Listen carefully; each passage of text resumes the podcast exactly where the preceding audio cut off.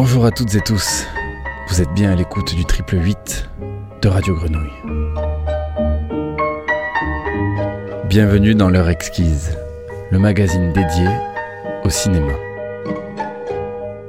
C'est un numéro un peu particulier ce dimanche, puisque l'invité fil rouge de cette émission n'est pas venu. Nous devions recevoir Monica Borgman, cinéaste allemande installée à Beyrouth, mais elle n'a pas pris l'avion au matin de l'émission. Il était invité de la 14e édition du festival Les Rencontres à l'échelle pour présenter son film Tadmor, réalisé en 2016 avec Lockman Slim. Un documentaire dans lequel une vingtaine d'anciens prisonniers libanais témoignent des tortures et humiliations subies lors de leur détention dans la prison de Palmyre, en Syrie. Dans le cadre de ces rencontres à l'échelle, était également invité Mohamed Lansari, directeur de la Cinémathèque de Tanger. Nous lui avons posé quelques questions puis il s'est prêté au jeu du questionnaire de cinéphilie Cinémoi. En seconde partie d'émission, nous vous proposons un nouveau Cinémoi avec le journaliste et écrivain marseillais Philippe Pujol, prix Albert Londres en 2016 avec La Fabrique du Monstre, et récent auteur de La Chute du Monstre, publié aux éditions Le Seuil le 7 novembre dernier, un an après les effondrements de deux immeubles de la rue d'Aubagne. Il revient lui aussi sur ses plus grands émois au cinéma, de Dumbo à Jim Jarmusch, en passant par les Dalton, Pussycat Kill Kill Kill, John Cassavetes ou François de Roubaix. Cinémoi, le cinéma et ses émois.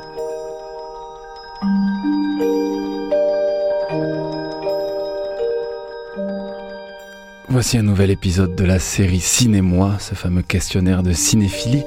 Aujourd'hui, nous recevons Mohamed Lansari, directeur de la Cinémathèque de Tanger. Bonjour Mohamed. Bonjour. Alors, Mohamed, avant de passer au questionnaire, nous allons parler un petit peu de, cette cinémathèque de Tanger, euh, qui est installée au sein de l'emblématique cinéma RIF. Aujourd'hui, donc, euh, centre euh, de ressources. Donc, la cinémathèque a pour mission la diffusion du cinéma art et mondial.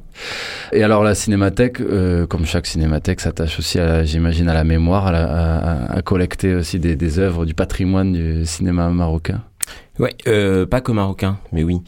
La cinémathèque existe maintenant depuis 13 euh, ans dans ce cinéma qui euh, le bâtiment été construit en 1938. En 2005, le cinéma allait fermer. Ça faisait déjà quelques années qu'il passait beaucoup de Bollywood. Et euh, c'est comme ça que ce projet d'association indépendante a été a été monté, de créer une cinémathèque régionale. à l'époque, il n'y avait pas de cinémathèque nationale au Maroc, donc c'était la seule cinémathèque du pays. Et l'idée, c'était de montrer des films un peu différents qui sortent des circuits classiques, euh, de l'art et essai, mais pas que, du film classique beaucoup, du film de, de, de pays un peu moins, euh, moins connus que les blockbusters américains ou les films européens, et de la collecte de, de la collecte d'archives, pas que de cinéma marocain. D'accord, donc ouais, plus globalement de cinéma arabe. Oui, oui, oui, arabe, africain, un peu de cinéma mondial aussi, mais euh, ce qu'on ce qu'on se dit à la cinémathèque, c'est que on prend ce qui est les formats et les films qui sont pas spécialement désirables ailleurs, simplement. Et alors cette cinémathèque, euh, donc dans le centre-ville de Tanger, elle est devenue depuis sa, création il y a 13 ans un lieu fréquenté, un lieu assez couru? Bah, c'est devenu un lieu assez, infréquenta euh, assez infréquentable, assez indispensable dans le euh, dans la ville simplement parce que c'est euh, un des plus anciens maintenant euh, de centres culturels ou de centres euh, fréquentés par les Tangérois et pour et pour sa programmation, pour sa situation géographique et aussi il y a un café qui est café bar restaurant qui est pas mal fréquenté par les jeunes de Tanger. Du coup oui, aujourd'hui c'est vraiment un endroit incontournable. Et alors, euh, donc vous avez aussi une, salle de diffusion au-delà du café, du bistrot et puis de votre travail patrimonial. Deux salles. Deux salles. alors à est-ce que est-ce qu'il y a de, de, nombreuses salles de, de cinéma? Bah, On est passé de, de, il y en a quelques-unes, euh, mais il y a 30 ans, il y en avait euh, une vingtaine. Aujourd'hui, on est quatre, euh, cinq salles actives, quatre et un multiplex. Malheureusement, on est les seuls cinémas du pays à proposer une programmation comme celle, comme celle que nous montrons euh, à Tanger. C'est-à-dire une programmation plus alternative Oui, plus euh, qui est détachée des chiffres, qui est détachée des pays de production, mais qui est vraiment attachée uniquement aux œuvres et à la transmission de ces œuvres-là. Donc que ce soit à Tanger ou, euh, ou ailleurs, il y a quelques initiatives bien sûr de cinéma, mais euh, mais un lieu comme ça proprement dit, on est vraiment les seuls à faire ça. Et c'est un peu triste, nous, ça, on aimerait bien et, on le fait d'inspirer des gens à créer des projets comme ceux de la Cinémathèque. Euh, on accompagne aussi des projets quand on peut, mais ce n'est pas encore assez pour les salles de cinéma et pour les Tangérois. Et à, l'échelle du pays, euh, en ce qui concerne toujours ces, salles euh, dites indépendantes ou d'arrêt d'essai, même à Casablanca, à Rabat, il y en a beaucoup? Il y en a quelques-unes, mais par exemple, la Cinémathèque, c'est la seule salle non commerciale c'est-à-dire que le format associatif nous permet, nous donne cette liberté-là aussi et ce détachement par rapport aux chiffres. Mais il y a quelques salles qui, euh, qui essaient de faire des choses, qui prennent des risques. On dort des multiplex, bien sûr. À Rabat, il y en a deux. À Casa, il y en a deux. Euh, à Marrakech, il y en a une. Euh, et là, on essaye un petit peu de travailler ensemble sur la circulation des œuvres, de montrer un peu la même chose ou des choses différentes quand on peut, euh, et un peu de travail commun pour justement continuer à montrer ces œuvres-là. Et vous, Mohamed, est-ce que vous êtes, euh, je ne sais pas si je peux le dire comme ça, mais en tout cas satisfait du soutien à la production et à la diffusion d'œuvres cinématographiques aujourd'hui au Maroc? Oui, oui, bien sûr, parce que là, il y a eu un gros, euh, depuis quelques années, un gros euh, cap qui a été franchi par rapport à l'aide à la production. On le voit par rapport aux, productions annuelles. Aujourd'hui, on est sur une trentaine de films de films produits par an. Au Maroc, à Tanger, il y a un festival de cinéma national où toutes les productions de l'année sont présentées. Et on le voit aussi dans les festivals en Europe, par exemple, où euh, les films marocains arrivent aujourd'hui à Cannes, arrivent à Berlin, arrivent à Venise, et ont même des sorties nationales ici.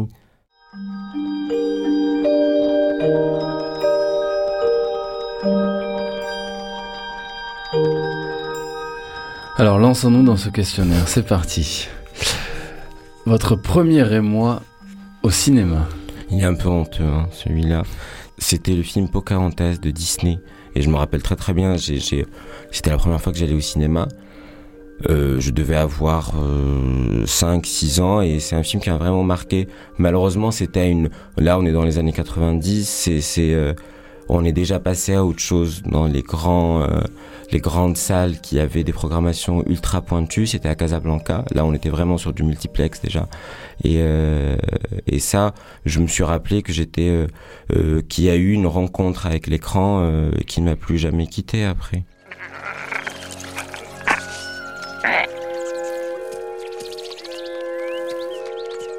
C'est toi, ma petite Pocahontas? Grand-mère Feuillage, j'aimerais te poser une question. Bienvenue, mon enfant.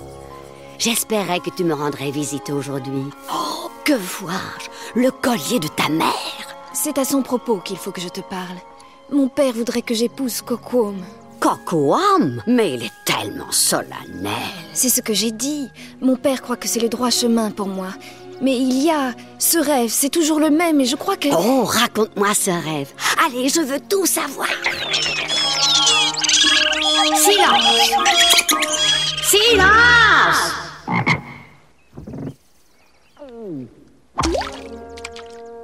Alors, mon enfant, tu disais Eh bien, je me promène dans les bois.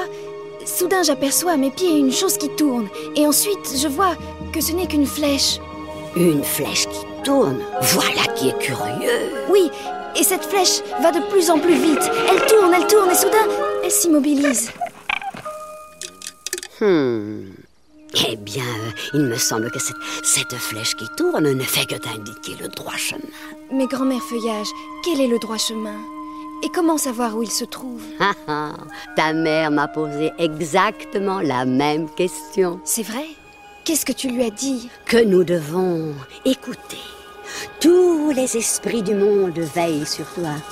Ils vivent dans la terre, l'eau, le ciel, et si tu les écoutes, ils te guideront. J'entends le vent. Oui, mais qu'est-ce qu'il te dit? Je ne comprends pas. Que, que, natura Un jour tu verras, ton cœur chantera et tu comprendras. Tu entendras sa voix comme un cri au fond de toi. Il dit qu'il va bientôt y avoir d'étranges nuages. Un jour tu verras, ton cœur chantera. Un film qui vous a donné envie de changer de vie. 120 battements par minute que j'ai vu il y a quelques années et euh, il y avait tellement cette énergie folle euh, et cette rage folle de militantisme qui me qui m'a qui m'a qui m'a vraiment frappé et assez perturbé même physiquement et cette fidélité aussi euh, à cette énergie militante qu'il y avait dans le film qui m'a donné envie de changer de vie à un moment jusqu'à ce que je me rende compte que, que c'est ce qu'on fait aussi à la cinémathèque militer pour l'accès à la culture, pour l'accès au cinéma, notamment ce que je disais tout à l'heure sur les jeunes. Euh, et ça, c'est assez essentiel. Et on estime dans toute l'équipe que c'est un travail militant que nous faisons. Catherine de Médicis demande à Ronsard... Bonjour tout le monde, nous sommes Acte Paris et nous sommes venus vous donner un cours de prévention sur le sida parce que l'État français est incapable Non, non, de nous qui vous a informer. donné l'autorisation Non, non, Il faut savoir que la capote, c'est la seule manière de se protéger non, non, pour l'appellation. ne regardez pas ça. Il faut savoir que Ne le regardez risque pas, existe bel et bien. Vous- Oh, je vous demande de quitter cette salle. Nous vivons le sida comme une guerre, une guerre invisible aux yeux des autres. Pourtant nos amis meurent, et nous ne voulons pas mourir. Nous nous battons contre ceux pour qui l'épidémie est une aubaine car elle tue depuis plus de 10 ans dans l'indifférence générale. Je vais résumer la situation. Melton Farm a décidé d'orchestrer une pénurie de traitements afin de faire parler de sa nouvelle molécule. Et d'amplifier l'effet d'annonce. On va augmenter la pression et on obtiendra de toute façon les médicaments pour les gens qui en ont besoin. Ensemble, nous pouvons unir nos forces pour résister à l'épidémie et aux problèmes sociaux qu'elle engendre. Il faut inverser le rapport de force. C'est pas nous qui avons besoin des labos, c'est eux qui ont besoin de nous. Tu vois bien qu'on n'arrive pas à mobiliser les médias sur la question des traitements.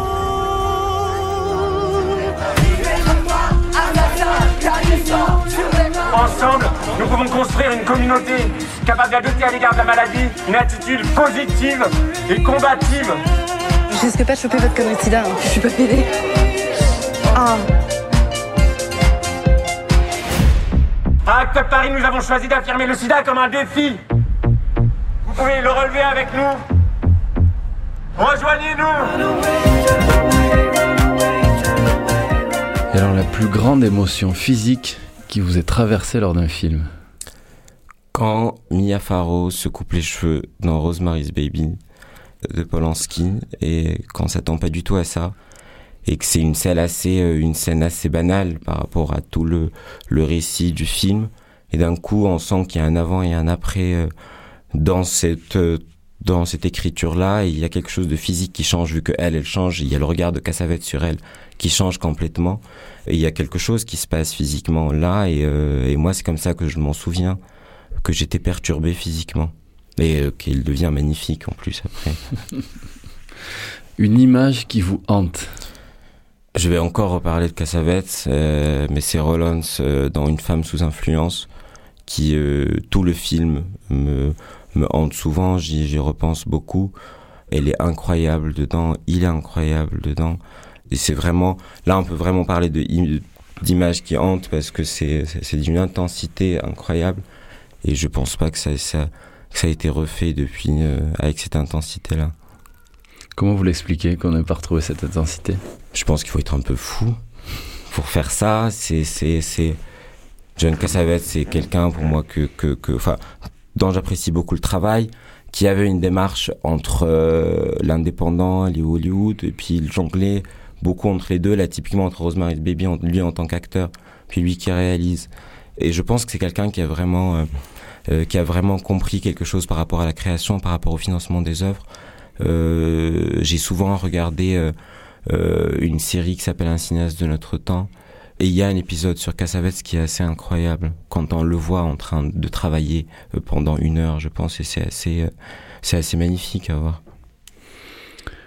Le film que vous auriez aimé ne jamais voir C'est un film que j'ai vu il y a pas longtemps, que j'ai programmé il y a pas longtemps. C'est Joker et que j'aurais pu vraiment m'en passer. Tant j'ai euh, j'ai aimé le, comme beaucoup de films, euh, ne pas apprécier, mais quand même le défendre pour le montrer, parce que j'estime que c'est à donner aussi l'occasion aux gens de leur faire, de se faire leur propre avis. Mais j'aurais pu vraiment, vraiment m'en passer, comment cette, euh, cette arnaque du début jusqu'à la fin de ce film et par son, son fond de commerce de films engagés ou films sociopolitiques, mais qui ne l'est pas du tout. Euh, ce jeu de Joaquin Phoenix qui est extrêmement poussé à la course des Oscars. Et je trouve ça hyper décevant, hyper. Euh, j'aurais préféré avoir un, Batman Joker assez classique où je vais passer un bon moment et je vais juste euh, le regarder avec les yeux avec, lesquels on regarde un Batman par exemple, mais pas cette supercherie du début jusqu'à la fin qui était assez énervante. Et puis en plus, c'est une illimité que ça faisait, cet engouement qui faisait même à la cinémathèque, ça a hyper bien marché. Et, euh, et tant mieux, tant mieux que les gens aient pu le voir, aient pu le voir sur grand écran, parce qu'on, euh, parce que je pense qu'il est déjà, euh, je pense qu'il est déjà euh, disponible en piratage, des choses comme ça, mais les gens ont vraiment choisi d'aller le voir au cinéma. Mais après, quand on parle vraiment de l'œuvre, je trouvais ça assez décevant. L'acteur ou actrice que vous suivriez dans tous ces films? Juliette Binoche.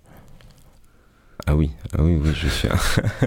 je, là, je, je, oui, quand je, quand je vois Juliette Binoche, d'un coup, j'ai 14 ans et d'un coup, je suis en train de la regarder euh, avec des énormes yeux comme ça. Et, et, et euh, oui, oui, oui, elle peut, elle peut faire beaucoup de choses. Euh, elle, bah, elle, elle, fait des choses incroyables, par exemple, comme avec les films de Léos Carax. C'est comme ça que, évidemment, enfin, que tout le monde a découvert et, et comme elle peut faire des, des, des films sans prétention et où elle peut être assez incroyable et on peut lui pardonner euh, comme on pardonne euh, à Isabelle Huppert, comme on pardonne à Catherine Deneuve. Et euh, c'est juste elle devant une caméra, il y a quelque chose qui se passe. Le réalisateur dont vous attendez le prochain film? C'est un film qui ne verra jamais le jour malheureusement de quelqu'un que, que, que j'aime beaucoup, qui s'appelle Abbas Kiarostami. Je sais que quand il est décédé, il, il, venait de terminer un projet en écriture, qu'il devait commencer à, filmer. Et, euh, et c'est un film qu'on ne verra jamais. Et euh, je sais pas, je garde espoir qu'un jour euh, ça se fasse, peut-être sans lui, mais, mais, mais, mais euh, j'aime beaucoup son cinéma. Et, et je trouve qu'il est, qu'il est parti trop vite, qu'il est parti trop de manière assez brutale. Il était, euh, il était président d'honneur de la Cinémathèque de Tanger. Euh, au moment de la création, il a soutenu le projet, mais je trouve que c'est quelqu'un qui avait encore énormément de choses à donner. Le réalisateur injustement méconnu. C'est une réalisatrice euh, qui s'appelle Hani Srour, qui est libanaise. C'est quelqu'un que j'apprécie beaucoup, que j'ai rencontré il y a quelques années, qui n'a pas fait beaucoup de films. Elle a fait un documentaire qui s'appelle L'ordre de la libération a sonné, qui raconte euh, la lutte euh, au sultanat d'Oman, au Dhofar, euh, juste après l'indépendance du pays. C'est un documentaire qui pendant très longtemps était tombé dans l'oubli. Là, il a été restauré par la Cinémathèque française il y a quelques années. Elle en a fait, ça, c'était en 74. Euh, elle en a fait un autre qui s'appelle Leila et les loups, qui raconte l'histoire de palestiniennes femmes en lutte et comment elles s'organisent. C'est un, une écriture assez assez complexe, mais en même temps euh, très très intéressante, où, où on navigue entre le documentaire, la fiction, euh, euh, et je trouve qu'elle a, qu'elle a été injustement euh, oubliée. Et là, ce, ce, ce que j'aime beaucoup en elle aujourd'hui, c'est qu'elle a une énergie folle. Elle a 75 ans, 76 ans, une énergie folle pour faire restaurer ses films et pour montrer ses films. C'est comme ça que je l'ai euh, que je l'ai connu en montrant son travail à la cinémathèque. Et c'est quelqu'un de tellement généreux et qui est dans le cinéma pourrait prendre énormément de choses. Il y a quelques mois, les cahiers du cinéma ont fait un un, un numéro sur les un réalisatrices. numéro sur les réalisatrices. Elle ouais. était dedans, donc j'étais vraiment ravi qu'elle soit pas qu'elle soit pas zappée comme ça de ce de ce numéro-là, parce que je trouve vraiment qu'elle est pas connue du tout, qu'elle devrait être connue. Et voilà, c'est quelqu'un que j'aime vraiment beaucoup et dont j'aime vraiment le travail. Une réplique qui tue que vous pourriez nous réinterpréter. Il y a cette scène qui me qui me fait toujours rire dans une dans une situation où il faut pas rire du tout, c'est dans les parapluies de Cherbourg où euh, Guy est donc sur le départ. Et euh, il y a Catherine Deneuve à côté qui lui dit Guy tu sens l'essence. Mais c'est un parfum comme les autres. Et Guy je t'aime mais tu sens l'essence ou quelque chose comme ça. Et donc forcément moi j'éclate de rire. Et euh, où normalement on, on, ouais, on vous a préparé pendant un quart d'heure à être triste et à vraiment faire sortir cette émotion-là. Et d'un coup, vous êtes en larmes euh, et, et éclaté de rire en même temps. C'est assez incroyable. C'est une scène que j'aime vraiment beaucoup des parapluies de Cherbourg. Tu sens l'essence. C'est un parfum comme un eau. Guy, je t'aime, oh Guy, je t'aime. Le film que vous regarderiez en cas de déprime. Oh là là. Euh, ouais, moi quand je déprime, je regarde des films vraiment mauvais. Là, c'est le, c'est toujours délicat ce regard de programmateur et en même temps euh, de se dire parfois on regarde juste euh, un film mauvais, mais on, mais il est comme ça et on regarde pour ça. Euh, là, je pense à Sex and the City 2, 2 particulièrement parce qu'il est particulièrement mauvais. Il était tourné au Maroc et euh, ils font croire que c'est que c'est les Émirats. Euh, et c'est tellement mauvais que j'adore ça. C'est juste que j'aime vraiment ça et ça me met vraiment de bonne humeur.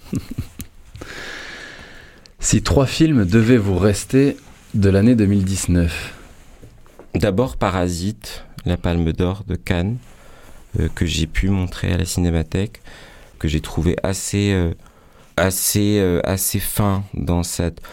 Là, par exemple, tout à l'heure, je parlais de Joker. Là, c'est vraiment ça raconte la même chose en fait que Joker, mais mais mais de manière tellement puissante et tellement juste et tellement euh, fine en même temps de ce de ces de ces rapports de classe, ces luttes de classe, de cette rage euh, qu'on peut avoir quand on est dans une classe ou dans l'autre.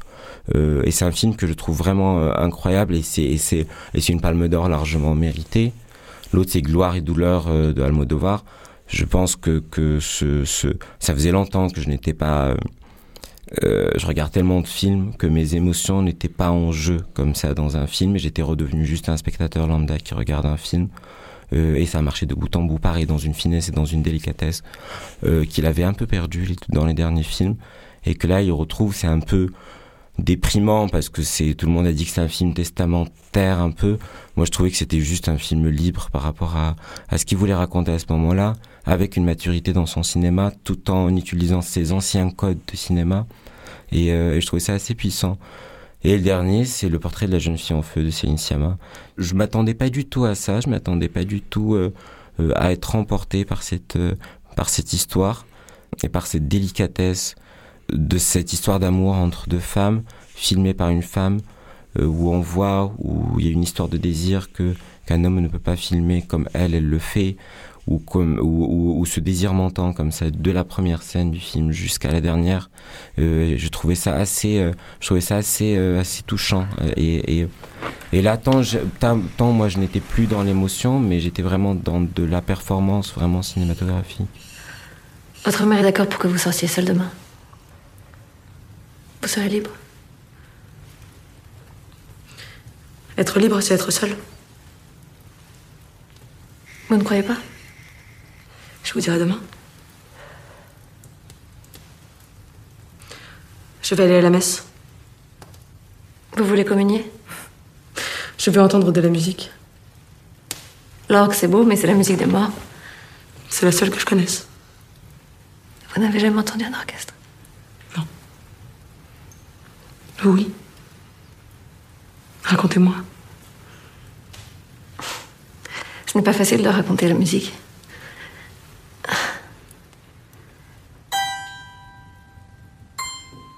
Une lumière particulière que vous auriez à l'esprit. La lumière de Tanger dans Only Lovers Left Alive. Toujours cette euh, Tilda Swinton qui est en train de marcher dans les rues de Tanger la nuit.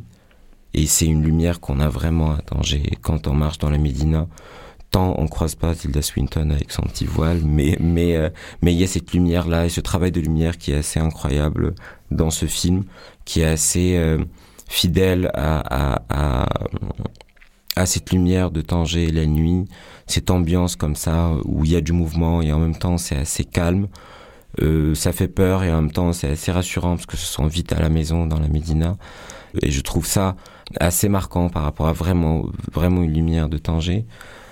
Euh, Il y a Jim Jarmusch qui a, qui était là qui qui euh, qui est venu à Tanger plusieurs fois avant le tournage, qui a fait une masterclass à la Cinémathèque où il a où il a où il a raconté un peu tout ça. Moi, j'étais pas encore euh, dans la structure.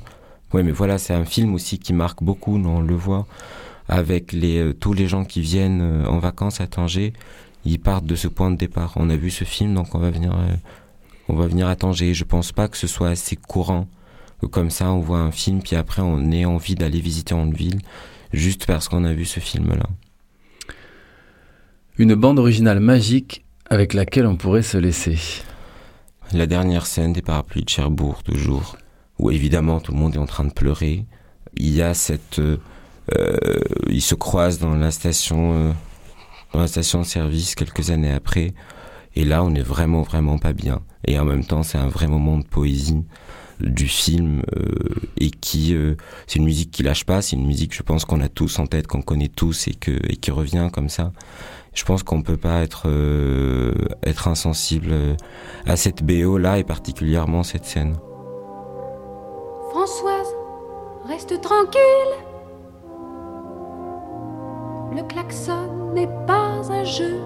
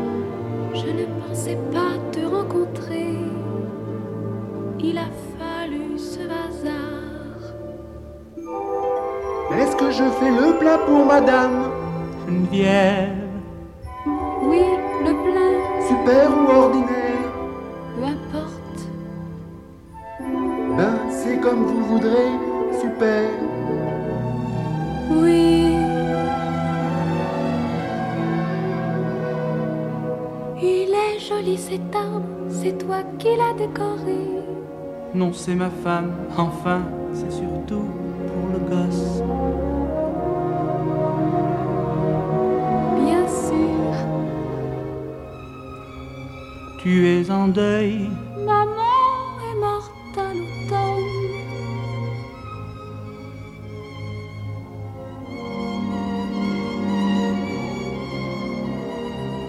Comment l'as-tu appelée?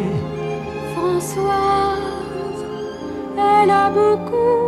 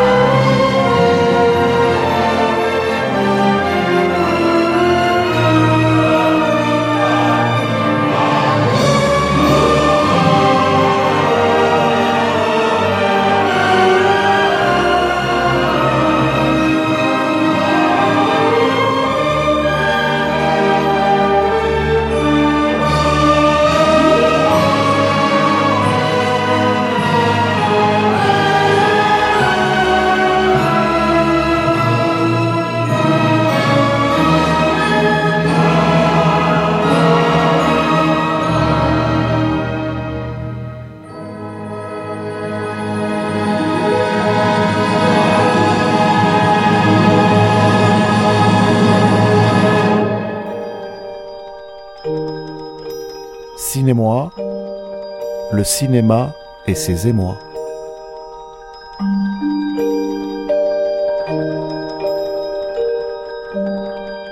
Un grand merci à Mohamed Lansari, directeur de la Cinémathèque de Tanger, pour sa disponibilité et ses réponses.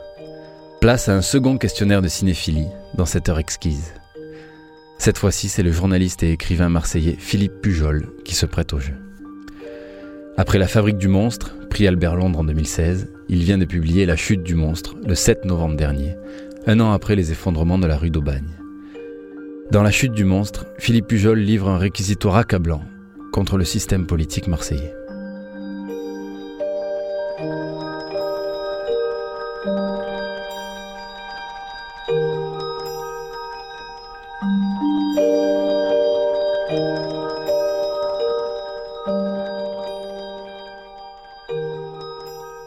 Alors Philippe, votre premier émoi au cinéma Bon là c'est un choix, il y a deux choix, c'est-à-dire que je prends soit mon choix d'enfance, le cinéma quand on est enfant, et là dans ce cas-là c'est incontestablement Dumbo, le moment où il, où où, Dumbo est complètement bourré quand même.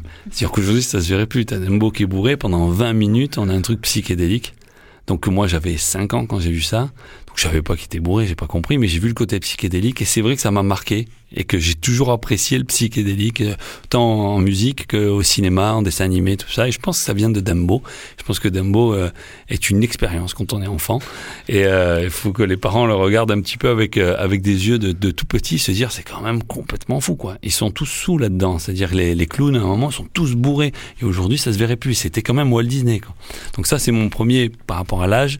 Maintenant par rapport à la maturité, ça vient assez tard finalement. C'est quand j'étais au début du lycée euh, c'est Husbands de Cassavette et où là où là euh, en plus on venait de perdre un, copain qui a été qui a été écrasé par un bus donc euh, c'est quand même l'histoire d'une bande de copains qui perdent un, ami et leur dérive. Et nous, on avait à notre échelle, à notre échelle de lycéen, la même histoire. Et donc, euh, euh, c'est notre première expérience. Et d'ailleurs, pour la petite histoire, un de mes amis qui vivait, qui, qui, était avec moi, qui est toujours un ami à moi, qui est devenu réalisateur de cinéma, qui adore le, le, le film Husbands, et un de ceux qui jouait avec Kit Francescoli au tout début et qui fait les clips de Kit Francescoli et de Husbands. Et donc je pense que le groupe s'appelle Husbands parce que Jean Laurent leur a soufflé ce truc-là parce que euh, Husbands c'était notre film, quoi. On adorait ça. Et c'est venu, c'est marrant, c'est venu jusqu'à aujourd'hui avec une jeune génération de musiciens, une génération juste un peu plus jeune que moi. Et en fait, voilà, Husbands est arrivé jusque-là. Donc je suis assez content de ça. Un film qui a changé votre vie Là, je vais choisir Deadman de Jarmusch. Pourquoi? Parce que moi j'aimais le gros rock avec des sons, des sons gras. J'adorais, j'adorais Neil Young. Euh, les westerns, c'est quelque chose que j'ai une passion pour les westerns. J'adorais déjà le cinéma de Jarmusch avec euh, avec euh, Don Bailo, tous ces films-là. Le noir et blanc me plaît beaucoup. Dedans, il y a carrément euh, euh, le chanteur des Stooges, Iggy Pop. Enfin bref, c'est une sorte de compilation qui a été faite pour moi, ce film. C'est l'impression que j'avais quand il est sorti. Et je me suis dit, putain, il est possible en fait de prendre tout ce qu'on aime et d'en faire quelque chose que les autres vont aimer. Et moi, je m'efforce de faire ça aujourd'hui. Je pense que Deadman m'a montré que c'était possible. Et une de mes forces quand même, moi, c'est de me jamais poser la question de savoir si j'étais capable ou pas. Alors, je suis dyslexique et je suis devenu écrivain. Et euh, je me suis jamais posé la question est-ce que tu peux le faire? Je le fais, soit j'y arrive, soit j'y arrive pas. Si j'y arrive pas, je fais autre chose. Et je trouve que ce film euh, me l'a montré, quoi, m'a montré qu'il était possible de, de, de, conjuguer tout ce qu'on aime, même si ça paraît très très éloigné, et d'arriver à quelque chose de nouveau.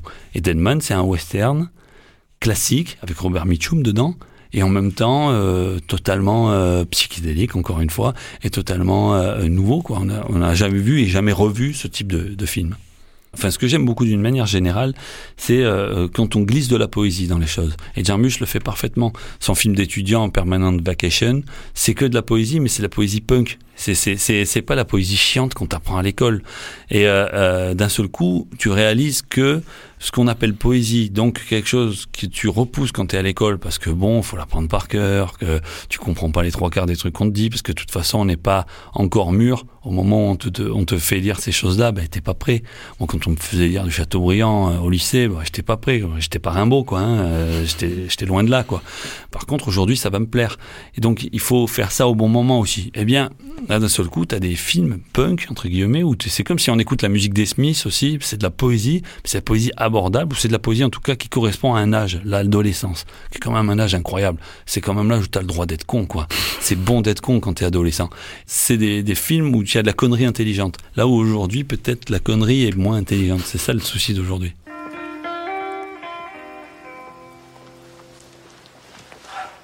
What name were you given at birth, stupid white man?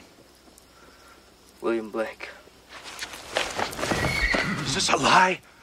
Or a white man's trick? No. I'm William Blake. And you are a dead man. I'm sorry, I don't I don't understand. Is your name really William Blake? Yes. Every night and every morn, some to misery are born. Every morn and every night, some are born to sweet delight. Some are born to endless night. La plus grande émotion physique qui vous est traversée lors d'un film Pour moi, c'est 2001 Odyssée de l'espace, la deuxième partie du film, où tu ne comprends plus si tu es euh, assis sur ton siège, parce que moi je l'ai vu plusieurs fois ce film, j'ai vu un gros paquet de fois, je peux le revoir, euh, c'est des films que je peux voir 100 fois dans ma vie sans problème, parce que c'est comme un, un album de musique. C'est-à-dire que c'est, je beau connaître, on s'en fout l'histoire. De toute façon, on la comprend pas, donc on peut la, on peut, on peut le revoir. C'est pas grave, j'ai toujours pas compris. Je sais même pas s'il y en a une en fait. Donc euh, euh, l'idée, c'est l'ambiance, c'est la, c'est, c'est, c'est ce qui se passe. Et là, ce passage psychédélique dans l'espace où il revient sur la jeunesse, la vieillesse, dans une chambre blanche, c'est complètement tordu, complètement fou. Et c'est parfois oppressant et parfois tu sors de ton corps. Donc là, j'hésite pas une seconde avec 2001, c'est l'espace euh, qui pour moi euh, est une expérience physique. Je l'ai vu sur le plus grand écran d'Europe au cinéma qui, est, qui a dû fermer depuis, qui était euh, Place d'Italie à Paris. C'est le cinéma d'Italie, c'était un écran mais phénoménal. J'ai jamais vu ça ailleurs. Et euh, ça, là, ça a été une expérience euh, métaphysique et physique. Une image qui vous hante Positivement, hein. Elle peut me hanter positivement. Là, je vais me griller, hein. Mais c'est vrai que la scène lesbienne dans Mulholland Drive, je l'attendais, je voulais qu'elle arrive, et quand elle est arrivée, j'étais sacrément content. Et je dois avouer que, que je continue à y penser de temps en temps. C'est-à-dire que là, celle-là, Lynch, il est trop fort parce que il nous laisse tellement sous-entendre qu'elle va arriver que nous, on commence à y croire. Je parle des mecs, hein. Je sais pas, ça, ça doit marcher avec les filles aussi d'ailleurs, j'en suis sûr. Mais on se dit, on commence à y croire. Puis on voit les poulettes, on voit comment elles sont foutues. On se dit, celle-là, quand elle va se déshabiller, ça va être bon. Et ça arrive. C'est-à-dire que d'habitude, on te déçoit dans ces moments-là. On le fait pas. Et on te dit, ah, tu l'attendais, tu l'as pas. Puis lui, il le fait. Surtout et, Lynch, ouais. Et surtout Lynch, quoi. Il le fait dans un film avec une ambiance plutôt malsaine, quoi, plutôt sordide. Putain, t'as ce passage-là, t'es trop content. Je dois avouer que là, c'est avec quelques euh, quelques scènes, euh, je dirais équivalentes avec Marine Monroe ou avec euh, avec euh, euh, Brigitte Bardot. Enfin, vous voyez, ça va être. Si on parle d'images qui hantent comme ça, on reste quand même là. Je parlais de l'adolescent tout à l'heure, ben il est toujours là, quoi. Au fond de moi, l'adolescent qui se voit Brigitte Bardot dans Dieu créa la femme. euh, bon, euh, voilà, hein, ça fait drôle. Hein. Ou Marine Monroe, etc. Et- mais Mulholland Drive, ça, c'est quand même gravé dans ma mémoire. Pas de problème. C'est excellent parce que c'est vrai qu'en plus cette, euh, de Mulholland Drive, on n'a pas envie de, de ressortir forcément une scène euh, sensuelle comme ça, Ah non, sexuelle. c'est sacrément C'est un sordide. film quoi. aussi où, ouais, où euh, un peu comme 2001 Odyssée de l'espace, on- pour, pour tout comprendre. C'est un ruban de Moebius. Là, aller, par hein. contre, il y a une trame. Il y a une Il y a histoire. une trame, mais C'est un retournement. moi, pas compris encore. Ouais, mais parce qu'après, il faut pas essayer d'être cartésien sur ces trucs-là. Faut pas essayer Ouais. de comprendre en se disant ah oui, je comprends. C'est vraiment comme un cauchemar. C'est un ruban de Moebius. Tu vois ce que c'est un ruban de Moebius quand Non. tu prends un ruban? Euh, comme un bracelet en ruban, tu le tournes comme ça. Si tu passes ton doigt sur la surface, tu n'atteindras jamais la fin. Tu tourneras pendant des heures. Et il le construit comme un ruban de Moebius. Et moi, j'ai un scénario qui est un ruban de Moebius. C'est marrant, on a des. Moi, je suis en train d'écrire un truc que j'ai écrit il y a plus de 20 ans, mais maintenant que je suis un petit peu connu, je le ressors. C'est construit sur un ruban de Moebius. Mais il y a plein de cinéastes qui font des rubans de Moebius, et là, il le fait particulièrement bien, Lynch. Alors, le film que vous auriez aimé ne jamais voir. Alors là, c'est une fois, je me suis trompé de salle de cinéma.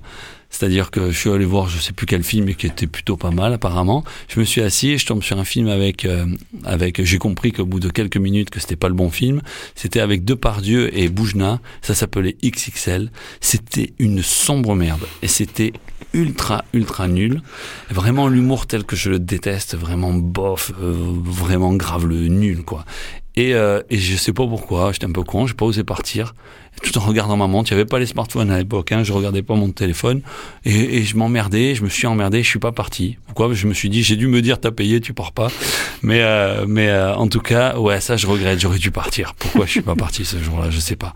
Et de temps en temps, j'y repense, il y a une vieille dans ce film qui répète sans arrêt, j'aime pas les navets, j'aime pas les navets. Et encore aujourd'hui, quand on me donne des navets, moi j'aime ça, mais je me rappelle cette vieille qui dit, j'aime pas les navets, alors que c'était un film pourri, ben, j'ai quand même un- quelque chose qui m'est resté de cette époque-là. T'aimes pas les navets, mais tu les manges jusqu'au bout. je les mangeais au bout. quoi. Mais c'est vrai qu'il y a- beaucoup de gens, j'imagine, comme toi, qui, qui euh, pour qui la salle de cinéma est sacralisée. et On ne part pas d'un film, même s'il est ça. mauvais. C'est ce qui s'est Ouais. passé.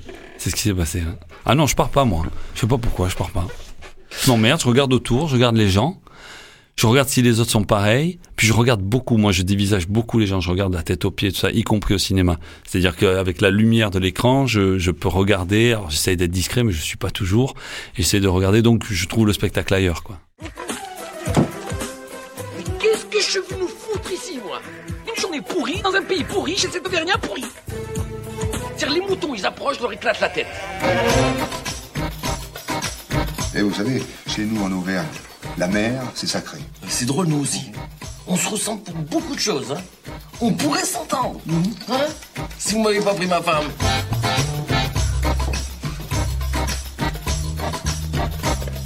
Vous avez remarqué que depuis l'accident, vous tutoyez. Tu vomis dessus et t'exploses ma BM, ça crée des liens. hein. Qu'est-ce que c'est? Un film que vous n'avez jamais réussi à terminer. Il y en a plusieurs, mais je vais en prendre qu'un, et je vais en citer deux quand même, mais il y en a un plus que les autres. C'est euh, les comédies françaises qui sont insupportables comme euh, euh, Un dîner de con. Je me dis pourquoi ils ont fait ça? Et surtout pourquoi ça marche? Comment ça se fait que ce truc marche? Chaque blague, tu la vois arriver à 20 km. Chaque blague n'est pas drôle, c'est une blague qu'on peut faire même en improvisant. C'est assez mal joué, c'est vraiment, enfin c'est mauvais de A à Z. Et pourtant tu entends les gens dans la salle, ils sont morts de rire. Et enfin moi c'est pas dans la salle, mais je l'ai pas vu dans la salle, mais j'ai vu avec des, de la famille, ils se tapent sur les cuisses, ils sont morts de rire et ça me et ça me désespère. Et moi là je craque. C'est-à-dire que j'ai honte. Vous savez, c'est comme quand on regarde un, truc de télé-réalité avec les gens qui chantent très mal. Moi je zappe.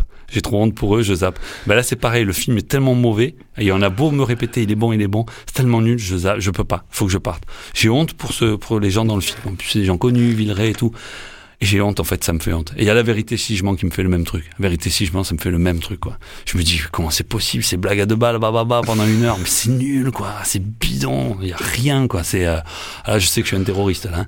mais, euh, mais, mais j'assume complètement, c'est extrêmement nul. Et ça, vraiment, je peux pas aller au bout, quoi. C'est pas possible. Ça me fait trop mal, c'est trop douloureux, comme chouchou.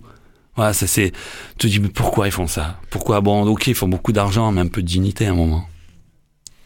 Putain, mais je pense que tu vas être plus choquant avec ça qu'avec la scène lesbienne de Mulholland Drive. Je T'as avoir- pas pris les plus mauvaises je- comédies, ouais. Je vais avoir les pour et les contre, là. Je vais avoir les anti aussi, là. Je vais avoir ceux qui sont à fond, qui disent, tu as raison, c'est de la merde. Je vais avoir les, ouais, écoutez, moi, ça m'a beaucoup fait rire, vous avez pas d'humour. Mais c'est c'est vrai, enfin, je vois ce que tu veux dire, le côté hyper mal à l'aise aussi quand t'es obligé de zapper. C'est pas- Ah ouais, ça, je peux pas. moi. Ouais, ça, ça arrive. Avec tout le monde qui se moque, là, non, je peux pas. Bon, on continue. L'acteur ou l'actrice que vous suivrez dans tous ces films. Là, c'est très dur pour moi parce qu'en fait, non pas parce qu'il y en a beaucoup, mais parce qu'il n'y en a pas. Pourquoi J'ai pas de, j'ai pas particulièrement d'attirance ou d'affection particulière pour des acteurs. C'est pas un acteur qui me fait voir un film. Je vais quand même en choisir un. Je vais choisir Bill Murray. Parce que Bill Murray, bon, même quand le film est mauvais, lui, il est trop bon. Donc euh, euh, voilà, Bill Murray, euh, je dirais pas que j'irai forcément au cinéma voir un Bill Murray, mais si à un moment il y a le film qui démarre à la télé et que je suis là, ben, il peut me faire m'asseoir, Bill Murray, regarder le film. Ça, il y en a pas beaucoup d'autres. Euh, Il y a beaucoup de morts hein, qui, qui auraient pu me permettre ça, mais dans les vivants, il y a pas beaucoup d'autres.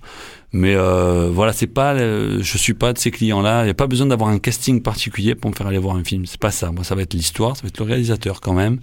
Ça va être euh, un petit peu l'ambiance qui a été décrite, les critiques. Moi, je suis les critiques. Enfin, j'écoute les critiques là-dessus parce que ben, j'ai pas de mépris. Hein, je suis journaliste et, je pense que les journalistes ont, leur mot à dire là-dessus. Donc, moi, j'ai confiance. Et voilà. Mais les acteurs, on va rester sur Bill Murray. Ça te donne toujours l'impression qu'il va choper un fantôme à un moment ou à un autre. Donc, euh, il y a toujours un bout d'enfance aussi avec ce type. Le réalisateur dont vous avez vu tous les films.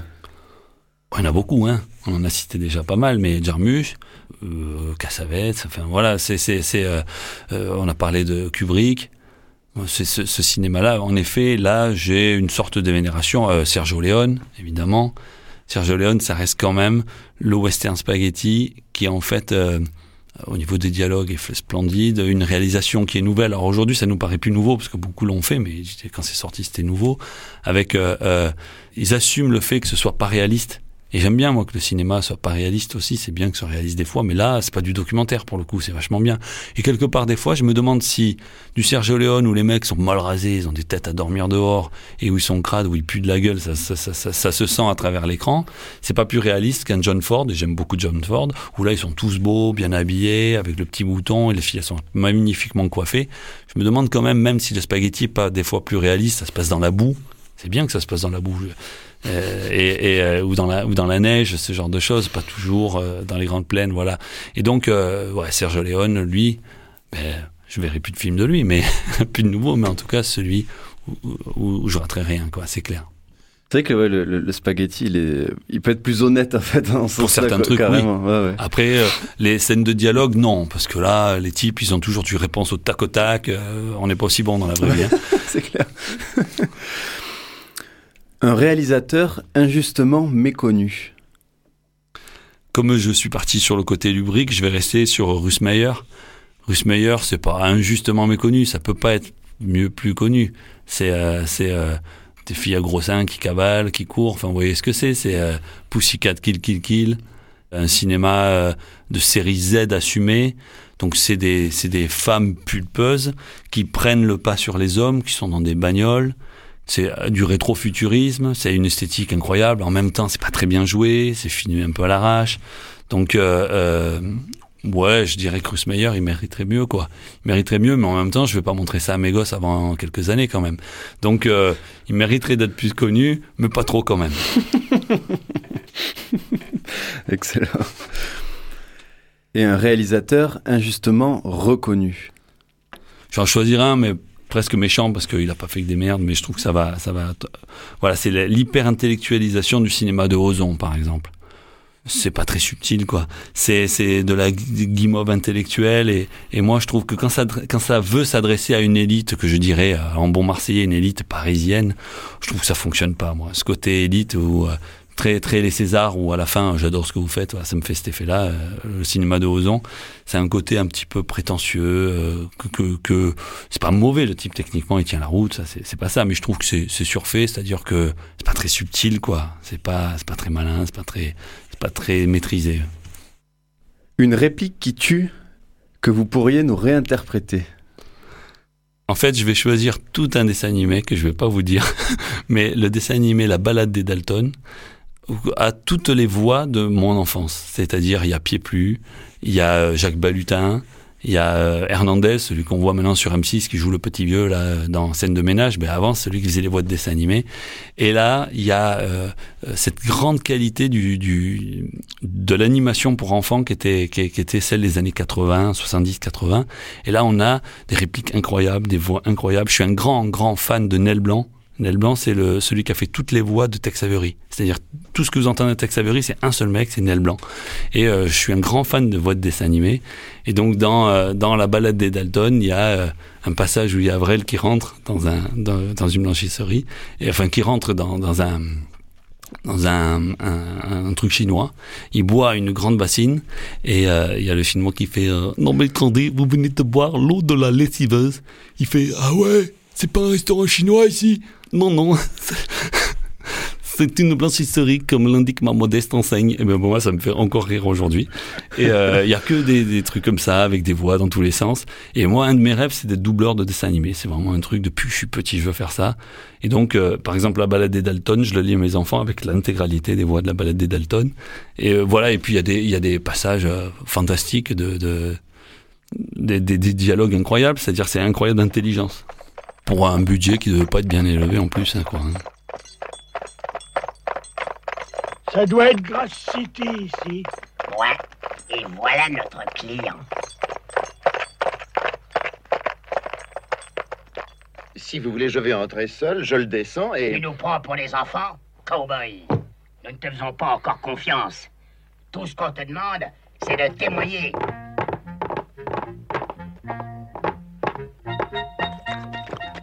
Noble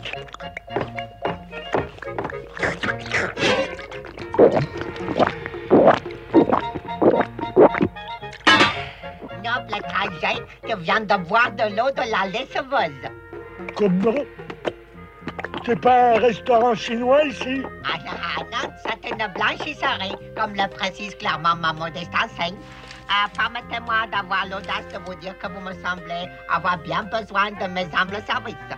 Ah, si vous voulez bien me confier vos vêtements. hein. Nous ne sommes pas ici pour faire nettoyer nos frusques. Tu fais partie des coyotes qui ont condamné tonton Henri et Mais, mais non, mais non. Nos vêtements ont en effet besoin d'un petit nettoyage. Je comprends pas, Joe. Pourquoi on l'a pas descendu tout de suite? Parce que nos vêtements ont vraiment besoin d'être nettoyés. Et comme on va le descendre dès qu'il nous les aura rendus, le Chinois aura travaillé pour nous gratuitement. Oh, oh Joe, t'as un sens de l'humour formidable. Le voilà. Le film que vous regarderiez en cas de déprime. Deux heures moins le quart avant Jésus-Christ. Parce que c'est euh, c'est un film intelligent, social, avec un casting fabuleux, qui assume son côté série B, et en même temps avec des grands passages, des grands dialogues. Elle a aussi des, des, des, des tirades incroyables quand il y a, euh, quand, euh, il y a Jules César qui explique que euh, l'homme est moche, l'homme est moche. une jambe d'homme, c'est moche. Et, ce passage-là, hein, où il arrive plus à, parler, il se met à chanter, il fait César, César, César n'est qu'un pauvre petit homme. C'est très très rigolo. Et il y a tout le long des, des, des trucs de ce genre avec.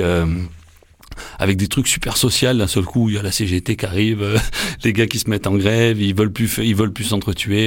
Et je trouve que c'est super marrant tout en étant intelligent et, euh, et pas prétentieux du tout. Et, voilà à la grande époque Jean-Yann quoi c'est c'est c'est dommage qu'on n'ait pas un Jean-Yann aujourd'hui. C'est peut-être pas si simple de le trouver. Peut-être qu'il existe mais qu'en fait il y a plus la place. C'est les producteurs plutôt le problème. C'est évident que ce serait un, un film de ce genre au moment où ça va pas. Et donc j'ai choisi celui-là mais j'aurais pu prendre un éléphant ça trompe énormément ou euh, ou tous ces films de cette époque-là, euh, tout le monde y est beau, tout le monde y est gentil, tous ces films-là, qui sont super marrants. C'est bien que tu prennes César pour quelqu'un d'exceptionnel, mais tu sais, César est un homme comme un autre et qui, dans certains domaines, doit simplement être traité comme un homme et rien d'autre. Hmm. Car l'homme, l'homme est faible. Jeune patricien. Oh, bien sûr, ce n'est pas de sa faute. hein. C'est une question de cerveau. Mais quand l'homme prend conscience de sa faiblesse, quand il prend conscience de sa fragilité, et quand il prend conscience de sa laideur, car il est laid, l'homme, l'homme, l'homme, l'homme est laid, l'homme est laid, tu es bien d'accord? Oui, ah oui, oui. Oh, nature ingrate, qui a voulu que l'homme soit modelé à l'image de la puissance et non de la grâce. Tout ce qui est mal n'est que force et laideur, le mur, le roc, le glaive, alors, alors que tout ce qui est femelle n'est que douceur et tendresse. La fleur, la rivière, la musique. Oh, tu es trop jeune, jeune patricien, pour avoir connu la femme dans toute sa splendeur. Ben, Sûrement, mais enfin, je me débrouille, quoi. Oh, oh, oh, quel poète dans sa tragique lucidité décrira enfin le mal dans son horreur. Car c'est une horreur.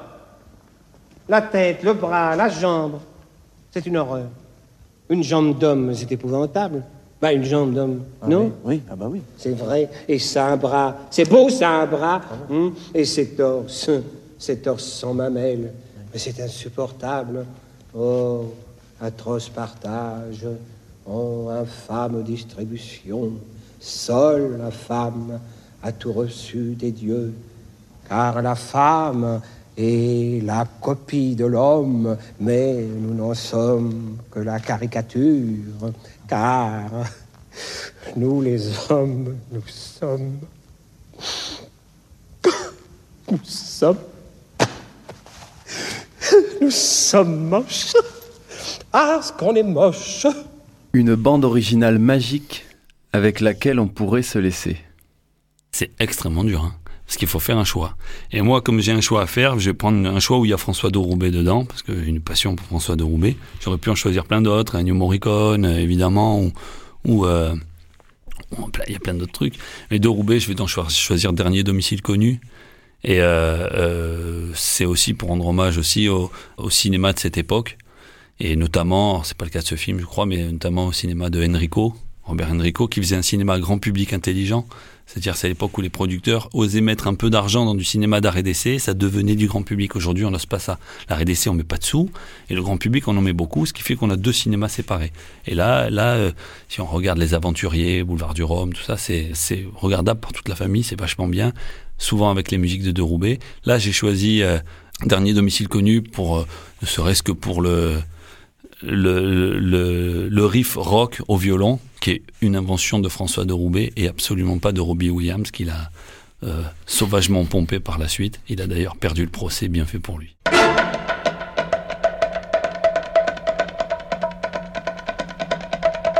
Merci beaucoup Philippe pour cette magnifique sélection. Merci.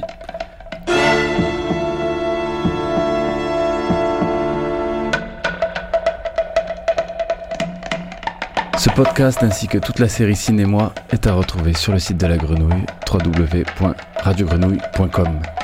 Très très belle journée à tous sur les ondes des 3 8.